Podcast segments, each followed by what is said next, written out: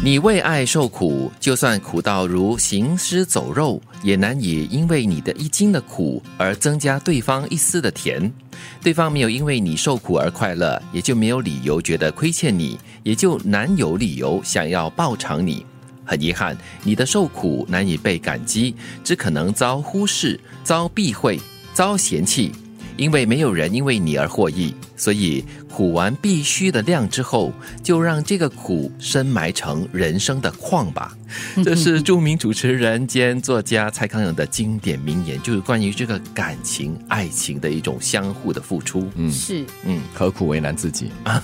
其实，在为难自己的同时，你其实也在为难别人。他说的这句话也真的是很贴切，就是说你受的苦哈、并不能够给对方带来所有的快乐，所以对方当然就没有觉得说，哎，我亏欠你什么东西啊，嗯所以很自然就是如常的生活着。可是呢，你却很执着的继续苦下去，哎我付出那么多，你却没有办法接受我呢，就接受我的爱吧，这样子。嗯，我觉得这样的祈求或者是一种乞讨而来的一种所谓的爱情或者是感情的话，都是很没有办法持久的又想唱歌了。啊！又要干嘛？你给我的爱不是爱。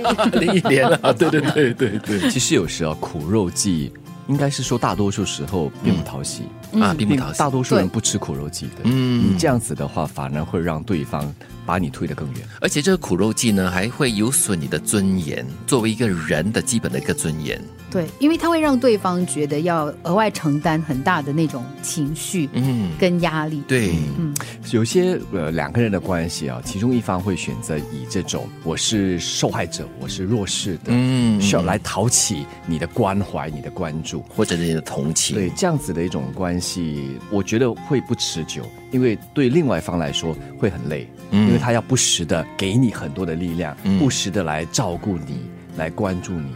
诶，但是有一类人哈、他们真的就是苦苦追求一些他们可能得不到的东西，以为就是付出了足够的努力或者是心力过后呢，对方一定会为之所动，然后呢就得不到了过后呢，就会转成愤怒跟怨恨了。付出努力跟你就是竭尽所能的让对方觉得说哇我很苦嘞，如果你不要我，我很惨嘞，然后甚至做一些很极端的动作呢，我觉得它是不一样的。对。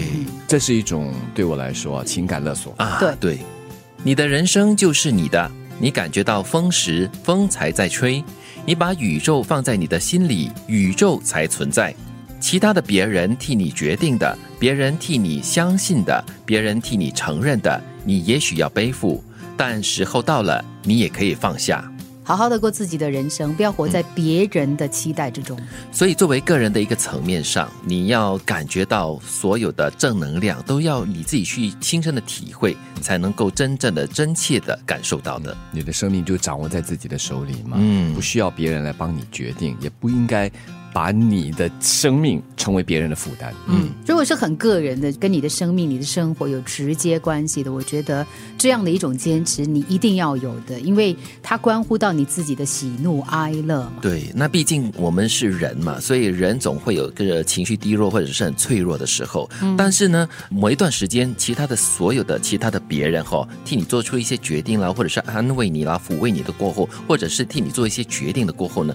到了一定的时候，你坚强起来了过后呢，你就是时候要面对自己做出的一些决定跟后果了。依赖久了会变成一种习惯。是，当你需要自己站起来的时候，那个过程是非常艰辛的。嗯虽然我们常说就是我们是群居的动物了，但是我觉得真的是很个人的。比如说你的理想、你的抱负，你究竟你的人生应该要做什么样的决定，我觉得都由你自己来承担。